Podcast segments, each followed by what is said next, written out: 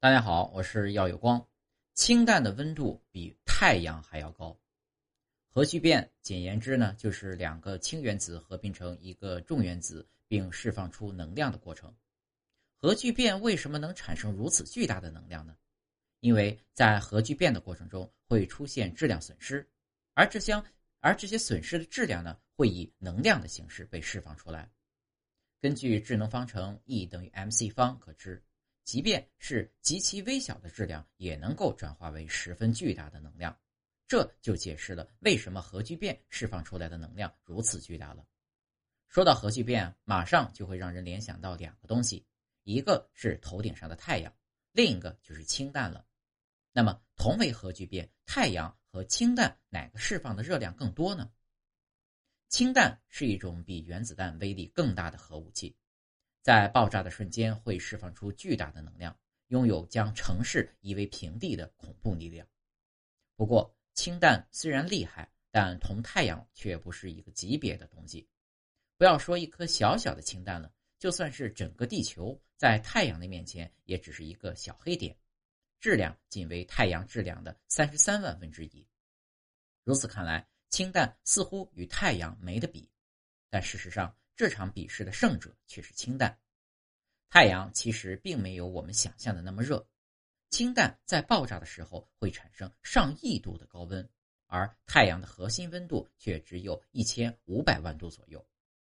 那么，太阳的温度为什么比氢弹还低呢？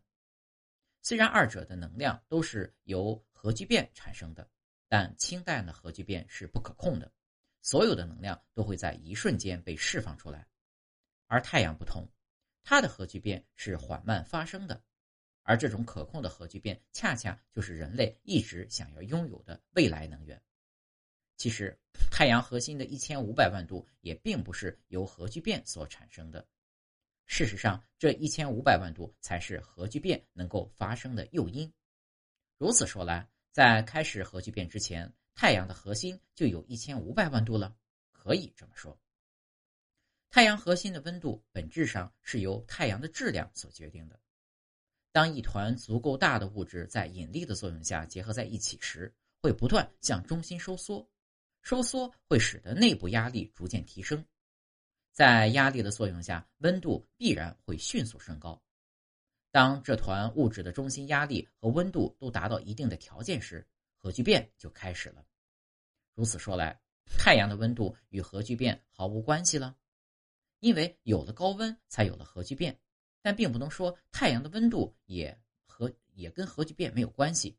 因为如果没有核聚变，不要说高温了，太阳本身都不可能存在下去。太阳因引力的作用而不断向中心收缩，这个过程是不会停止的。如果没有核聚变，太阳就会一直向中心坍缩，最终通过一次剧烈的能量释放而坍缩为一颗白矮星、中子星或黑洞。由于核聚变的产生，太阳内部粒子的运动变得更加剧烈，这就形成了一股抵抗的力量。这股力量与引力实现了平衡，从而阻止了恒星不断向中心坍缩。同时呢，核聚变所产生的热量也成为了恒星内部热量辐射耗散的一种补贴，这使得恒星可以以一种稳定的状态一直存在下去。核聚变所产生的辐射扩张压为何能够刚好与引力实现平衡呢？这其实很好理解。如果引力强于核聚变所产生的辐射扩张压，恒星就会进一步向中心收缩，这就会导致太阳内部升温，高温会使核聚变变得更加剧烈，于是就实现了平衡。反过来也是一样，如果核聚变过于剧烈，恒星就会向外膨胀。于是核心温度下降，核聚变也会趋缓，于是又实现了平衡。当然，在恒星的内部，核聚变并不会反复变化，一旦达到平衡，则能够在燃料耗尽之前稳定保持下去。